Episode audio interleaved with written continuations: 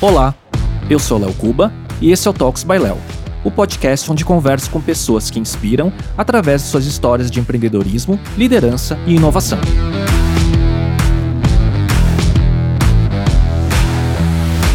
Neste episódio, eu conversei com Pierre Mantovani, sócio e CEO da CCXP e do Omelette Company, o maior grupo de empresas de cultura pop do Brasil. A gente falou sobre a sua trajetória empreendedora e o fenômeno da CCXP, que se tornou em 2019 a maior Comic Con do mundo em quantidade de pessoas.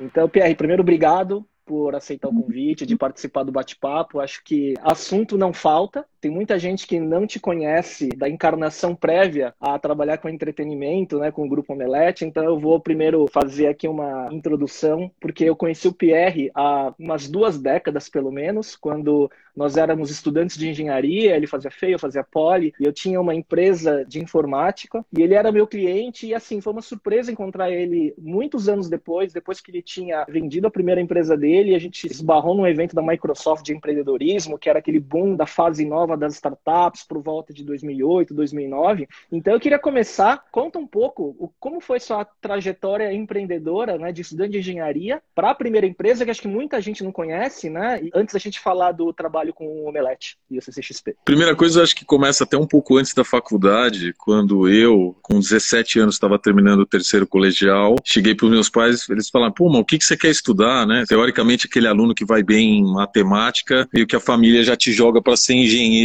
né? E eu falei: pô, eu quero ser músico. o quê?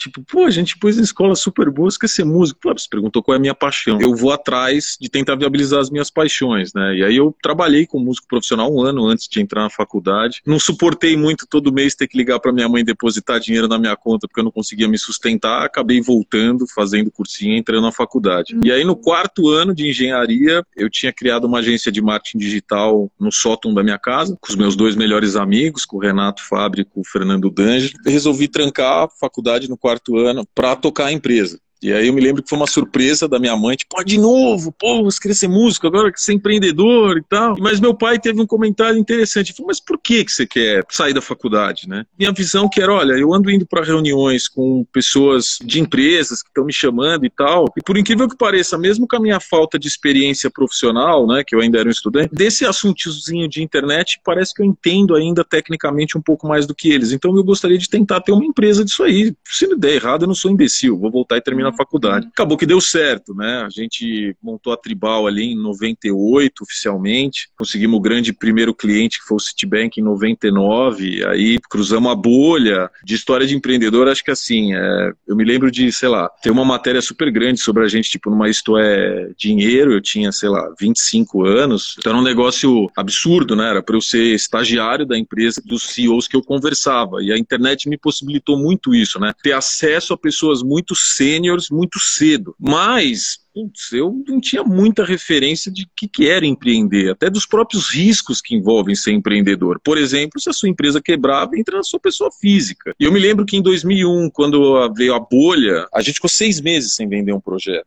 E seis vezes sem vender um projeto foi a primeira hora que os meus sócios sentaram comigo e falaram, cara, que tal a gente mudar algumas coisas e nos estruturarmos? E foi ali que, meu, me lembro que a gente mudou de escritório pra gente fazer e, cara, vida segue. Montamos dali pra frente o negócio parou de pé e em 2008 2008, né, faziam 10 anos que tinha criado a empresa, a gente vendeu ela para o grupo Publicis. E daí eu fiquei na gestão ali, tinha um earnout de mais ou menos três anos, e depois que eu saí da gestão, para fazer um link, né, o Omelete nasceu dentro da Tribal em 2000, num brainstorming que a gente tinha feito lá, e aí os nossos dois sócios, que eram mais do lado editorial, que era o Érico e o Marcelo Forlani, eles ficaram muitos anos trabalhando assim, o Omelete sendo um sonho de paixão e não um super business, nem nada, nem tinha. A gente tinha até um pouco de ambição de fazer alguma coisa pré-bolha. Na hora que a bolha veio, a gente falou, puta, ferrou, já era. Mas, puta, vamos continuar, a gente adora isso aqui, né? Os caras amavam falar de quadrinhos, de cultura pop, de filme, série. Pô, beleza. Finalzinho de 2010, os caras me chamaram e falaram, puta, meu, a gente queria que você viesse pra cá, tal, agora você tem tempo, né? Você saiu da gestão e tal. Era uma fase que eu tinha acabado de montar uma aceleradora de internet, que foi a Tech Rock. Foi quando a gente se encontrou. É isso aí, cara. E foi uma época muito rica de conhecimento para mim. Eu me conectei com com o Franco Lazuri, que também é um amigo meu das antigas, e mais uma vez com o Fernando D'Angelo, a gente criou uma metodologia de avaliação de empresa, me conectei com dois fundos americanos, fiquei sócio de um investment banking de Nova York chamado Grupo Argent, para a gente cuidar de M&A de empresas na América Latina também. É muito louco quando você se descobre, né? Eu tinha nessa época, eu tinha uns 35,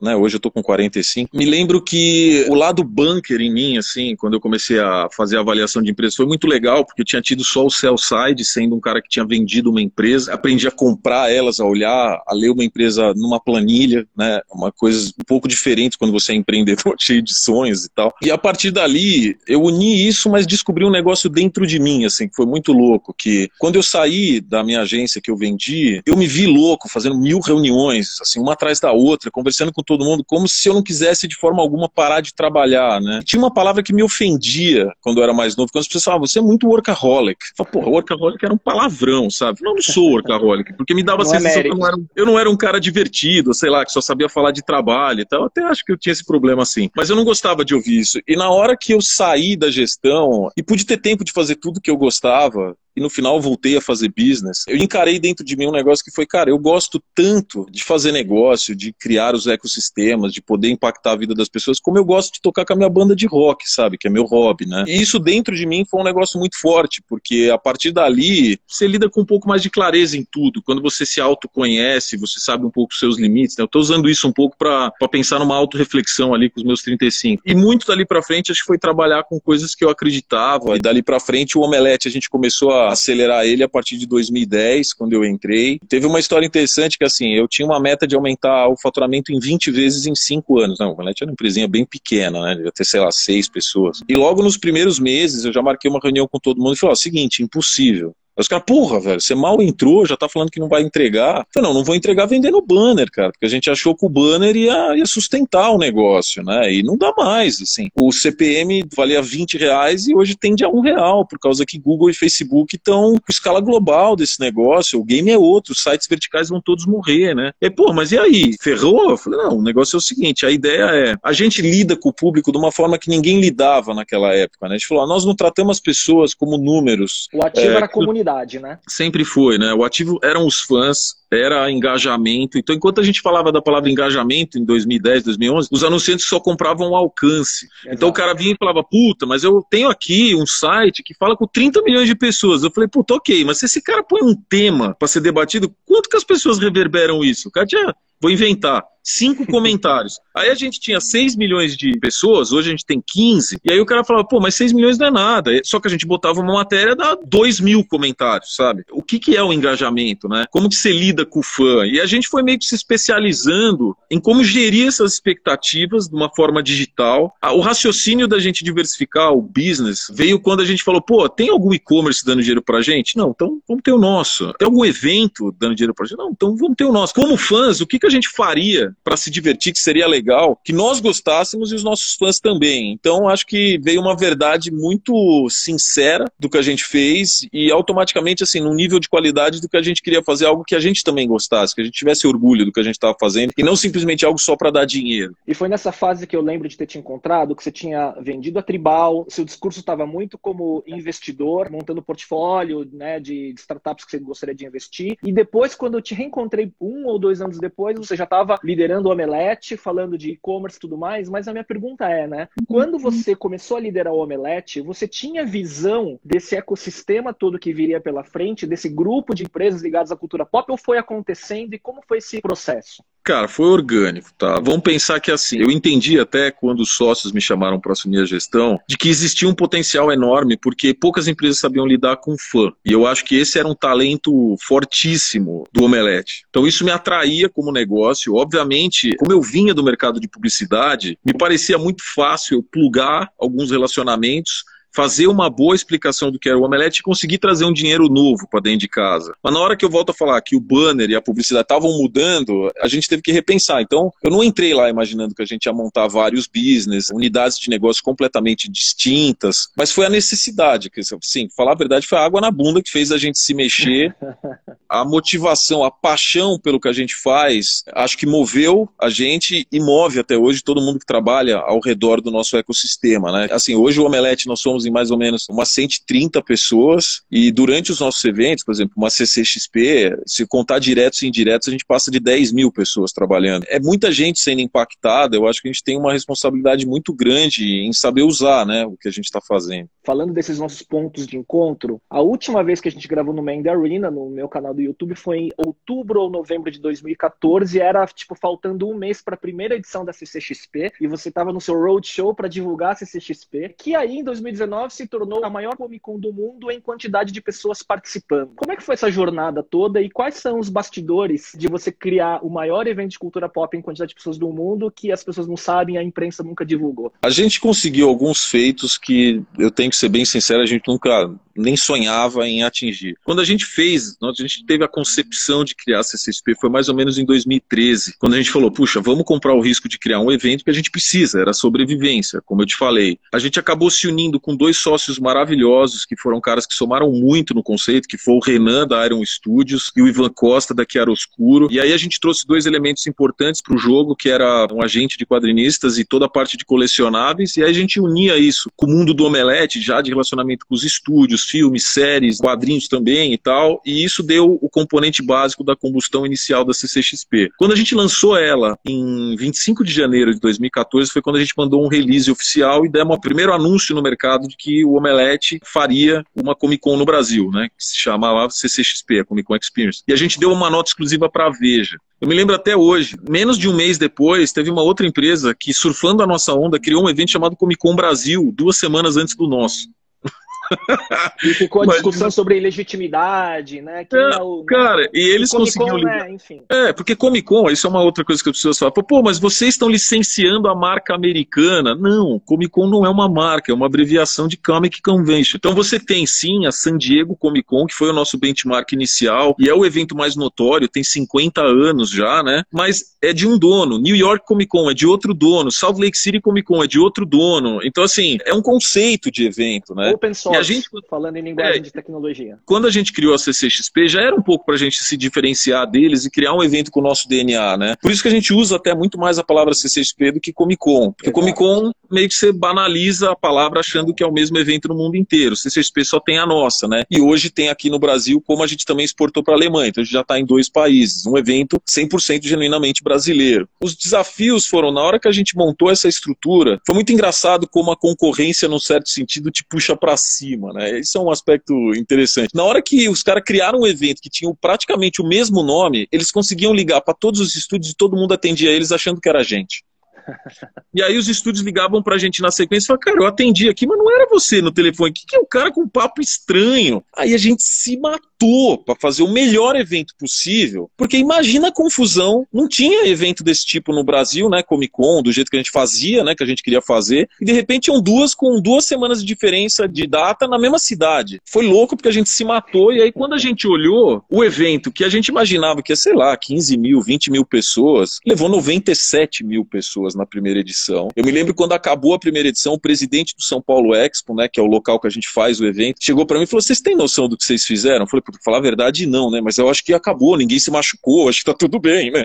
Que ele mude de evento assim". E é que eu sou parceiro até hoje, né, que o São Paulo Expo cresceu muito né, junto com a Comic Con, né, porque nem era o nome São Paulo Expo, né, era, era Expo Imigrantes, alguma coisa assim na É época, isso aí, né? é isso aí. É, é. Cara, a gente comprou o projeto junto, assim, gente, eu gosto muito do pessoal da GL Events, que são os donos da São Paulo Expo, hoje o presidente é o Daniel, o CEO do grupo, que é o Damian, são caras que têm visões de negócios e são super parceiros, todo mundo lá é muito legal, e a gente comprou o projeto junto. Quando eles nos apresentaram, já era um projeto de renovação do espaço em três anos, né, e a gente comprou que, puxa, a gente também cresceria o evento nessa proporção, e graças a Deus deu tudo certo, né? Mas na primeira edição, me lembro do Damian me chamar e falar: cara, vocês fizeram o maior evento em primeira edição na história do Brasil. De um evento feito num centro de convenções, num pavilhão, vocês são o maior da história. Você sabia disso? Falei: lógico que não, né? Nem era do mundo de eventos, é o primeiro evento que a gente faz na vida. Eu vou, porra, nada mal, o primeiro da vida já faz desse tamanho. E aí a gente, na terceira edição, Léo, a gente já virou o maior do mundo. A gente, em 2016, A gente já passou o público da New York Comic Con e da San Diego Comic Con. E a partir dali a gente começou a ganhar uma boa notoriedade, porque todos os atores gringos que vinham para o nosso evento voltavam falando muito bem. Que a experiência que a gente tinha criado aqui no Brasil, com o nível de estrutura, o tratamento, o hospitalidade, público, tudo era o melhor do mundo. Era o que eles tinham visto de melhor. E, obviamente, se você tem um, sei lá, vou dar os exemplos, você tem um Jason Momoa, um Van Diesel, um Will Smith falando bem de você, acho que algumas coisas facilitam, né? Ajuda a vender, né?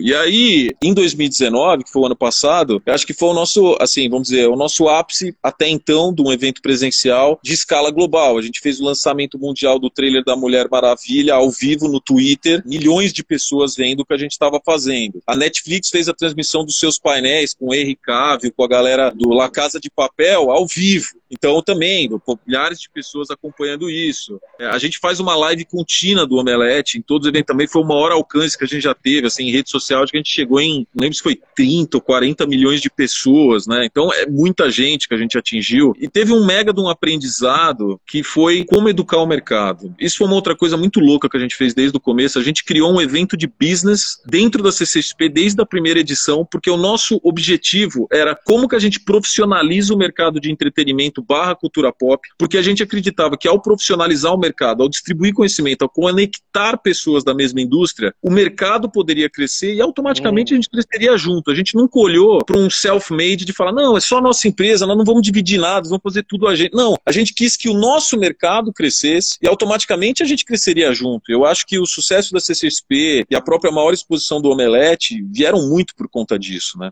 E aí, Pierre, toda essa trajetória, então a marca se consolidou e de fato, né, hoje você falar CCXP, ele tem mais impacto do que falar Comic Con até, né? Então a marca pegou, parabéns, né? E aí a gente Obrigado. entra num, num, ano, né, em 2020, de um ano atípico, né, de pandemia, de isolamento social, onde todo mundo que está fazendo evento teve que repensar e se reinventar. Eu sei que você não pode ainda falar muita coisa, mas o que, que vem da CCXP Worlds 2020? Cara, acho que assim, a gente, obviamente, pela condição de mundo atual, não dá para fazer um evento físico. A gente ficou um tempão e eu tenho muito orgulho da nossa equipe criativa. Eu acho que a gente tem gente muito boa, assim. Nós somos liderados na parte de experiência e marketing pelo Roberto Fábio, pelo Betão, que, cara, é um gênio, puta, acho ele foda. E a equipe dele tão foda quanto. Então, eu acho que a gente trouxe um desafio para dentro de casa, nesse meio de pandemia, e falar como que a gente usa uma restrição, um negócio que é um bloqueio do que a gente está acostumado a fazer, porque a gente ganhou notoriedade pela nossa experiência física. Mas a gente falou ao mesmo tempo, eu também acho que se a gente olhar para todos os eventos do nosso gênero mundial, talvez talvez a gente seja a empresa que tem mais DNA digital do que todos. Porque nós uhum. nascemos dentro da empresa digital. E aí a gente e comprou daí começa a fazer uma limonada do limão com os elementos que você tinha na mão, né? Exato. E aí a gente olhou e falou, pô, então vamos criar a experiência mais foda do mundo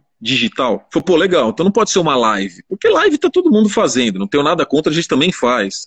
Mas é muito pouco pro que uma CCXP representa. Porque o que é a CCXP? A CCXP é um encontro de milhões de milhares de fãs que gostam de inúmeros temas e têm acessos aos seus conteúdos e convivem com pessoas que têm gostos similares. E a gente gera um negócio dentro do evento que a gente chama de collective joy que é o quê? Que quando você tem alegria e ela é compartilhada com outras milhares de pessoas que têm o mesmo sentimento, a sua sensação de felicidade aumenta. E dentro disso, a gente vem trabalhando em quais são as formas de usar as ferramentas digitais e a gente também atingir isso. É um desafio grande, a equipe está trabalhando em plataforma tecnológica, em conteúdo, tudo muito, muito diferente. Assim, um negócio que eu estou com muito orgulho do que a gente está fazendo. E aí, como business, a gente comprou um desafio pequeno, que é o seguinte: já que a gente tem um evento, acho que assim, a gente tem probabilidade de ter conteúdos incríveis, porque todos os atores estão em casa, todos os filmes foram atrasados para 2021 e o nosso evento é em dezembro de 2020. Então, teoricamente, pelo que a gente vem conversando com os estúdios, a gente tem boa chance de ter conteúdos muito bons. Com isso, a gente falou: bom, que tal a gente fazer o evento ser global? Então, vamos fazer ele em português, inglês, mandarim, espanhol, alemão e pau, velho. Por que, que a gente não pode ser global?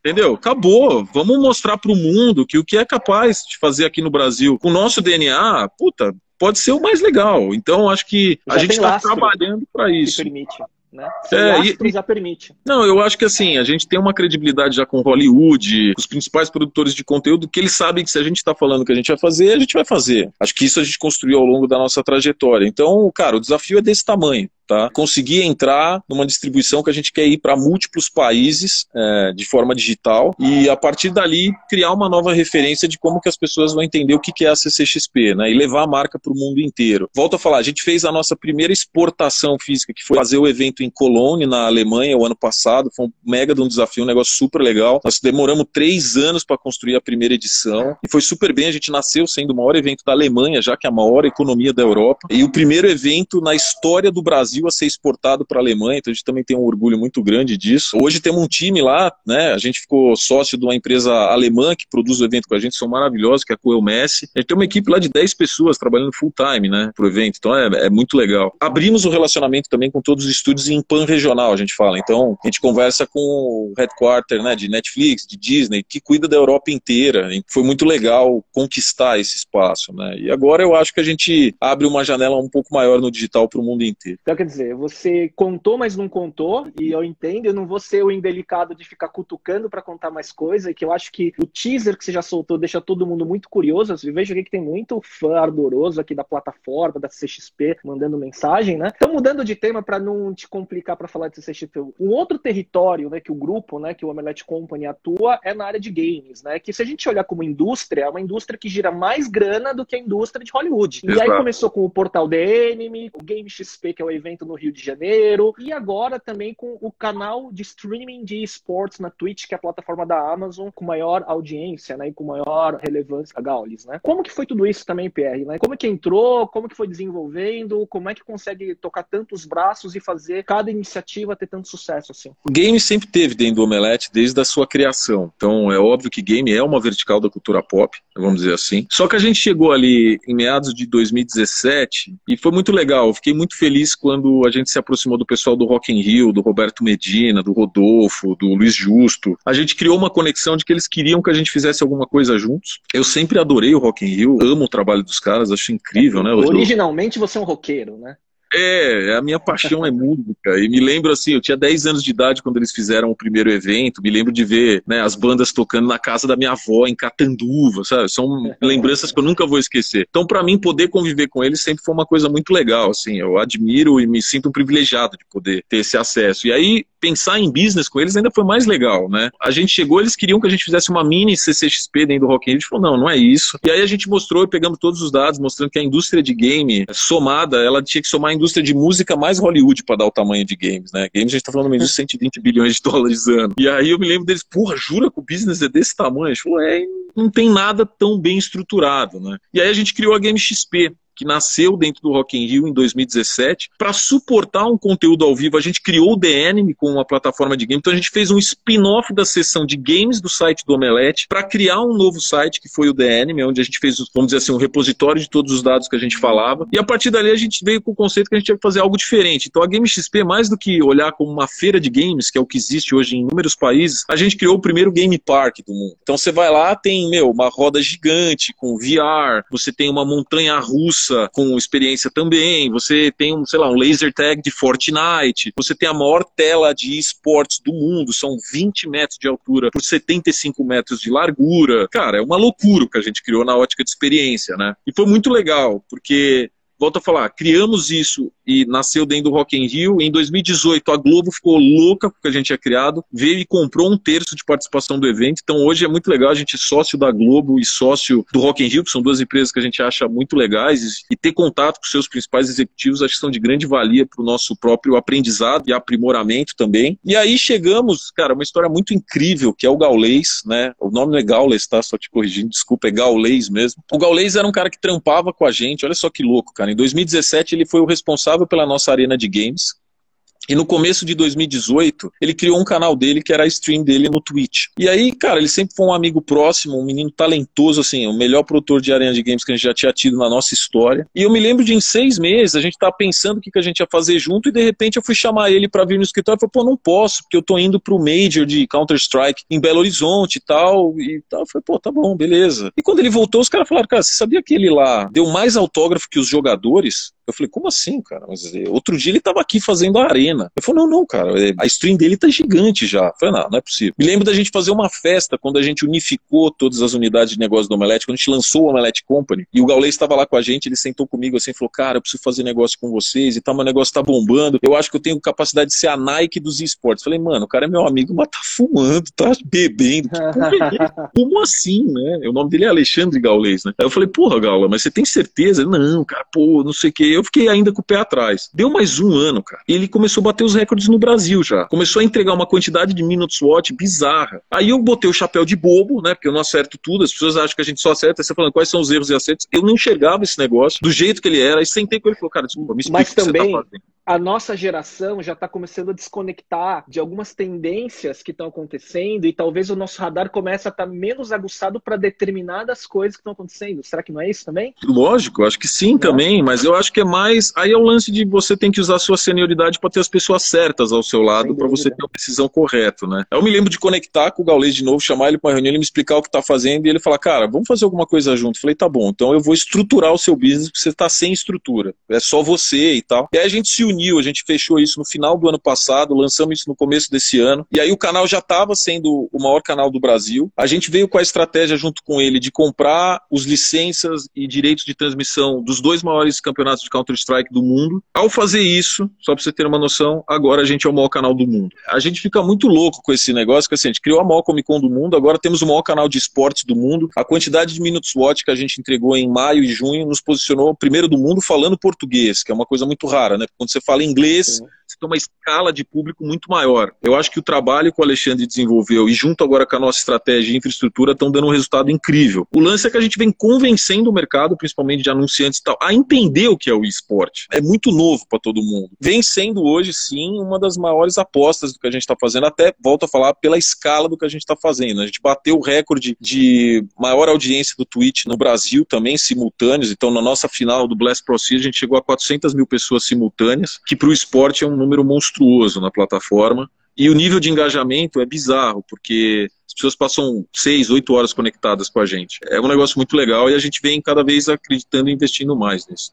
Não, é um absurdo, né? Agora é o desenvolvimento comercial acompanhar, né, o, o toda essa escala que está se criando e na verdade a cultura do investimento em esportes lá fora já está formada como sempre e agora está vindo essa educação para o Brasil, né? Pierre, uma curiosidade minha, né, que com tudo isso, né, uma vez a gente conversou e você falou, cara, faz uns bons anos já, eu tô trabalhando com o meu hobby, né, com o meu sonho, né? Então isso é muito louco, né, cara? Você trabalhar com seus ídolos, né, e tudo mais, né? Cara, conta algumas curiosidades do que você você passou com alguns ídolos que você teve contato, que te surpreenderam e que seja curioso? Vou contar dois, assim, que é, vou ser sincero com todo mundo. Acho que no começo, nas edições ali 2014 e 15, eu ainda botava muita mão na massa para ajudar um pouco em tudo. Agora que o business cresceu, eu cuido mais da parte do business, nem mesmo de celebridade e tal. Não é muito a minha vibe. Tem gente até muito mais qualificada do que eu dentro da empresa para fazer isso. Mas eu vou te falar assim, a gente tem algumas histórias engraçadas. É, o Jason Momoa, né, que é o Aquaman e tal, na época ele era o Caldro. Caldrogo. Ele, cara, ele é um cara enorme, né, gigante, né, fortão e tal. Eu me lembro de todos todos os artistas, quando chegam, a gente tem aqueles radinhos de evento, né? Que aquilo é um inferno, velho. Você botar no ouvido, você não vê a hora de tirar. Mas a gente avisou, o fulano tá chegando, portão tal, vai fazer não sei o quê, posiciona segurança. Cara, eu só me lembro de estar com o radinho alguém falar, o Momô entrou.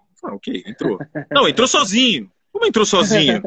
tá indo no pavilhão. Como assim, velho? O cara é uma celebridade de Hollywood. Velho, ele simplesmente saiu do carro e entrou. Porque falou, velho, quem que vai me parar? e aí eu me lembro da galera falando, cara, o cara tá andando no pavilhão. Ele tá no pavilhão, tá no pavilhão. Aí, caraca, cadê o cara? Corre atrás dele. Onde que ele tá? Eu tô vendo ele aqui, sabe? Assim, no radinho. E aí, de repente, um fã se ligou que era ele. Dois, de repente, uma multidão. E ele começou a brincar com a multidão. Ah, então vamos pra lá. Aí, uau! 500 negros pra agora pra cá. Aí a gente falou, é, cara, os seguranças figura, não conseguiam chegar perto dele. Aí a gente falou, cara, é o seguinte, vamos começar a direcionar para ele levar a galera pro foto e autógrafo, que era a área do evento que ele tinha que ficar. Aí a gente foi falando, ah, Momô, vem pra cá, vem pra cá. Ele foi indo, chegou na hora de foto e autógrafo, aí foi lá direitinho, subiu na grade, fez, ah, o Momô chegou, não sei o que, sentou lá e começou a fazer um monte de foto e autógrafo, manja. E eu me lembro, cara, ele chegou uma hora e falou, Momô, a fome. Aí, Pô, legal, o que você quer comer? Ah, quero comer um hambúrguer. Ele comeu seis cheeseburger numa tacada, assim, ó. Então, cara, de comer, teve outro cara também que é incrível. A gente trouxe o Montanha, né, do Game of Thrones, que é um puta de um alterofilista, que é o cara que, que faz aquele Strongman. Cara, ele no voo, no voo, vindo pro Brasil, com 4 quilos de arroz. Caraca. Acabou é muito louco. Cara, bizarro. E tem, assim, os artistas, cada um tem a sua particularidade, né? Eu me lembro que um dos poucos artistas que eu conversei, assim, no começo, era um cara chamado Sean Austin. Sean Austin é um cara que fez Stranger Things e que era o principal ator do. Goonies. E do Senhor dos Anéis ele era o Samwise Gamgee. Cara, um, um amor de pessoa, assim, super gente boa. E foi um ator que tinha uma coisa diferente, ele era self-agent. Então eu, na hora de negociar, eu negociava direto com ele, não tinha um agente negociando, né? E eu me lembro que o e-mail dele era uma coisa bizarra. Ele me passou o e-mail dele, eu falei, não, isso não é o seu e-mail. Ele falou, não é assim, era tipo, eu não vou lembrar de cabeça, mas era tipo, Sean Austin 3, arroba não sei o que lá. Eu falei, caralho, velho, porra de esse? Qualquer um vai falou, não, sou eu mesmo, ninguém acha que sou eu, mas sou eu. E aí eu me lembro da minha equipe desesperada, falando, cara, você vai ficar decepcionado, o Sean Austin não fica sentado na mesa dele, toda hora ele levanta e risca com o giz no chão e põe um cara na fila. Puta, cara, acho que a gente tá fazendo tudo errado. Pô, Pierre, vem aqui, cara, que o cara, acho que já já o cara vai embora. Falei, porra, tá bom, né? Fui lá. Aí cheguei, e aí, Sean? Ele, pô, e aí, Pierre, puta evento legal. Eu falei, ué, cara, tô achando que a galera me chamou aqui, você tava apagar preocupado, incêndio. você tava chateado. Ele falou: não, cara, avisa pra sua equipe que assim, eu faço muitas convenções, muitos eventos, e eu tenho um processo de aprimorar a fila do fotoautógrafo, porque eu tenho muita prática. Então, eu tô tentando pegar o seu processo aqui e ver o que eu melhoro, porque é uma forma de eu me divertir. Eu falei, porra, Eu mas já, minha galera teve aula, aula de fila do fotoautógrafo com o. Eu falei, Porra, é o melhor MBA possível, né? Então, tem essas pequenas coisas que acontecem durante esse CXP, né? Muito legal. E Pierre, e como empreendedor, né? Então aí mais de duas décadas, né, empreendendo, né, já em múltiplos negócios, assim, acho que são poucas as pessoas que eu posso falar de fato que são empreendedores seriais, que é um termo muito batido de certa forma, mas você construiu múltiplos negócios, óbvio que com sempre com times e sócios muito bons, né? Mas quais são os seus grandes aprendizados como empreendedor e o que que você vê como seu desafio adiante nos seus próximos negócios? A primeira coisa que eu acho, o grande desafio é continuar fazendo com que todos sonhem junto comigo. Eu acho que sempre foi uma coisa, eu nunca fui dono sozinho de nada que eu criei e desenvolvi, porque para mim a colaboração e o compartilhamento é o que me trazem a alegria, a felicidade, sabe? É, então, hoje, falo isso de boca cheia, assim, eu tenho muito orgulho e muito prazer de trabalhar com quem são os meus sócios e todos os nossos líderes. Então, para mim é um prazer incomensurável estar trabalhando com o Renato Fabre, com o Marcelo Forlani, com o Otávio Juliato, e aí todas as nossas galeras dos principais executivos, né? Somos em 12 no Omelete, então aí eu incluo a Letícia Monteiro, o Roberto Fabre, Gustavo Giglio, o Diego Assis, o Rodrigo Ramires. E hoje, até falando de pandemia, eu acho que eu aprendi muito nesses últimos quatro meses, numa coisa que tem muito a ver de uma mistura de vida pessoal com vida profissional, que é eu me sinto hoje como gestor e empreendedor com a missão de tirar o melhor de cada pessoa, mas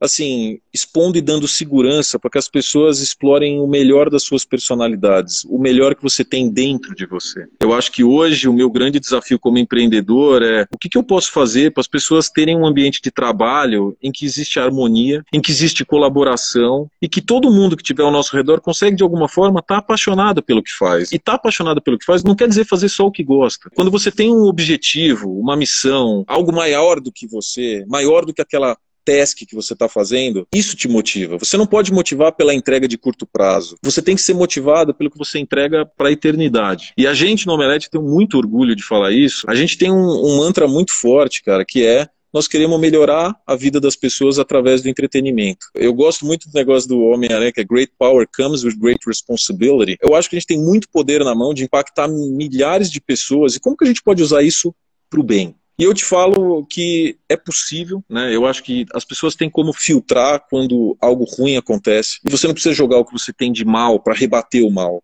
Filtre o mal e responda com o bem. Então eu acho que esse hoje, com a minha idade e com um pouco com tudo que eu fiz, talvez esse seja o maior desafio da minha carreira. Que legal. E eu vejo que isso, né, é só o tempo, né? Né? O começo da vida empreendedora é muito agressiva, resultado e tudo mais, mas o tempo vai trazendo esses outros valores, né? Pierre, depois dessa lição inspiradora, eu queria falar sobre as minhas tradicionais dicas de final de episódio, né, que eu vou te perguntar, que depois vai vir alguns conteúdos extras, né? Qual é uma dica de rotina ou de produtividade que você deixaria para o pessoal que está acompanhando? Cara, é uma muito básica. Eu acho que assim, use a agenda. Para mim, tudo, tudo, tudo que eu faço, eu ponho na agenda. E uma outra coisa que eu acho que é uma rotina importante de pandemia, que é onde a gente está todo mundo cheio de call, separe 15 minutos entre um call e outro. Porque geralmente um call demora um pouco mais e assim, a gente num call pro outro, você não tem tempo de ir no banheiro, você não tem tempo de tomar um copo da... E é importante. Ter uma certa descompressão te faz vir com o cérebro mais munido de, assim, descansado para você entrar em outro tema. Eu acho que a organização é algo que gera muita produtividade. Eu gosto muito da rotina de que seja domingo à noite ou, puta, segunda muito cedo, planejar inteiro todas as minhas entregas. Né? Tem gente que faz isso sexta, tem gente que faz isso domingo. Eu geralmente faço domingo, mas eu faço um plano mental em que eu jogo de segunda a sexta,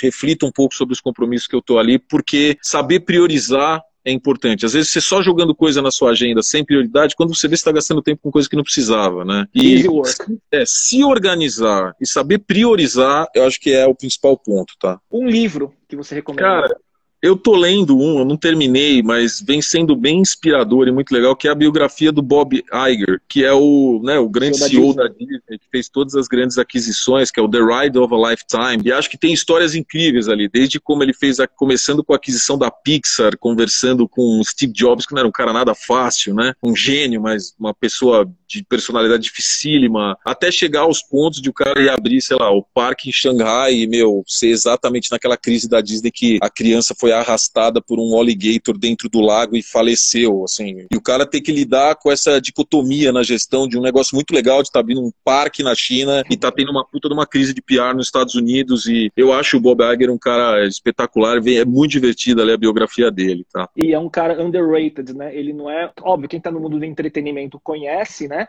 Mas ele é um cara que ele é muito. Os feitos dele são muito maior do que o PR que é feito no nome dele, né? Qual lição você gostaria que o Pierre de uma década atrás soubesse? Acho que talvez tenha um pouco a ver com o que você falou da sua lição como empreendedor e seus grandes aprendizados, mas o que, que você falaria para o Pierre de uma década atrás? Eu falaria para você trabalhar com pessoas que valem a pena, para focar nos seus princípios e valores desde o começo, não abrir mão disso. Eu acho que, por mais que você pode até, assim, sendo sincero, você pode até crescer um pouco menos, abrindo mão de algumas coisas que você não acredita acredita, que você acha que não valem a pena pelos seus princípios e valores, mas no long run faz toda a diferença, porque o que motiva a gente no dia a dia é construir algo que a gente acredita que vale muito a pena. Eu acho que eu falaria isso para mim, para eu refletir sobre algumas relações, até com clientes, sabe? Às vezes você tem alguns clientes tóxicos que, cara, Sim. lidar com cliente prestando serviço é uma coisa muito difícil às vezes, né? Eu falo até mais na minha época de agência do que do que, que hoje como é. empresa. É, mas eu acho que relações tóxicas não valem a pena. Abra mão disso e vá atrás de um negócio que seja bom. Não tô falando que vai ser fácil, não é para ser bunda mole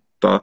Acho que trabalhar com puta trampo e tem que dar e tem que se matar quando precisa e tal, mas numa relação saudável, né? Eu acho que. Não confundir com o que você falou, que vai ter que fazer coisa que você não gosta, não é fácil, tem que ter resiliência, né? Mas tá conectado com propósito e com pessoas que você acredita que vale a pena ir junto, né? É, Exatamente. Que frase que pode te representar ao longo da tua carreira? Faça o bem que ele volta para você. Simples assim. É uma lei do universo, né? Funciona para os negócios e funciona para suas relações humanas de dia a dia.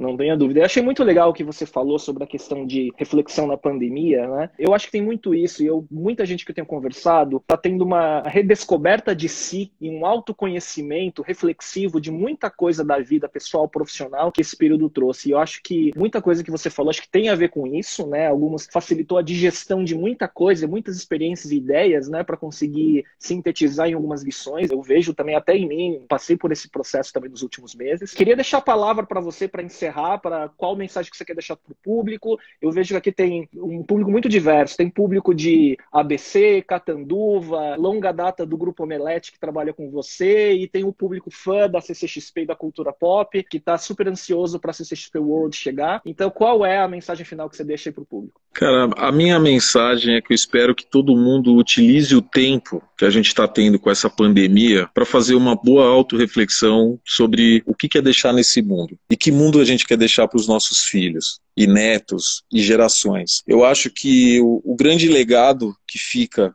são as conexões humanas. Que todo mundo saiba que nada é mais importante do que a relação que você constrói com quem está do seu lado. Não tem um bem material, não tem algo que vai substituir isso. E a gente tem capacidade de ampliar isso. Cada um do seu jeito, cada um da sua forma, alguns no trabalho, outros na escola, outros na relação de dia a dia. Mas eu acho que se a gente evidenciar os valores humanos e as conexões, é tão passível do mundo ser um lugar melhor eu acho que todos nós poderíamos ter isso um pouco em mente, né? Gastarmos um pouquinho de tempo, refletirmos sobre coisas que a gente pode fazer melhor. Isso aí, Pierre. Muito obrigado pela sua presença. Eu acho que a grande vantagem, né? A gente está numa live que bateu perto de 300 pessoas simultâneas o tempo todo. A live fica gravada no IGTV, então acho que muita gente pode querer revisitar esse bate-papo, né? E outros públicos que vão chegar nesse episódio, não só aqui no IGTV, mas também no Spotify na versão em áudio. Mas é sempre um bate-papo inspirador com você, porque ele transcende o empreendedorismo e eu vejo que o tempo né, tá destilando alguns ensinamentos. Muita gente, ah, o Pierre virou guru, né, e não sei o quê, mas é, são os ensinamentos que o tempo traz, né? A gente não precisa falar de idade ou de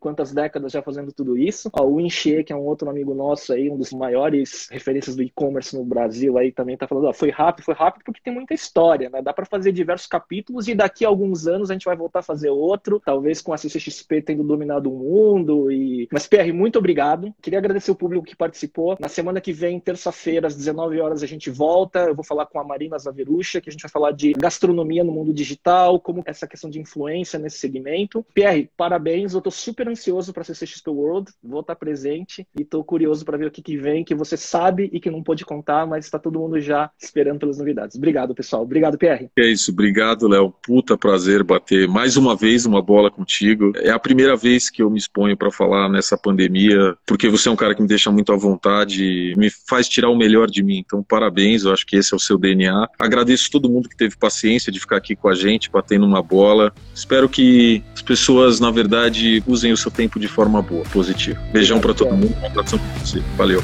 Obrigado, Pierre. Obrigado, obrigado, pessoal. Tchau, tchau. Até a próxima semana.